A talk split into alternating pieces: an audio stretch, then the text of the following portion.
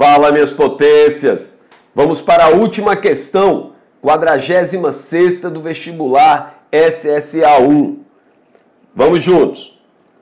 A 46 questão nos mostra uma imagem de uma tribo indígena.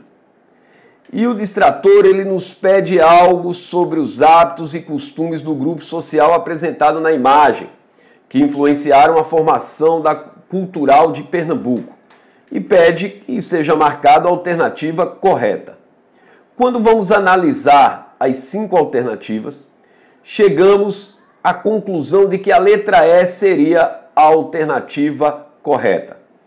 O beiju é um alimento obtido da mandioca, tendo sua origem cultural nesse grupo.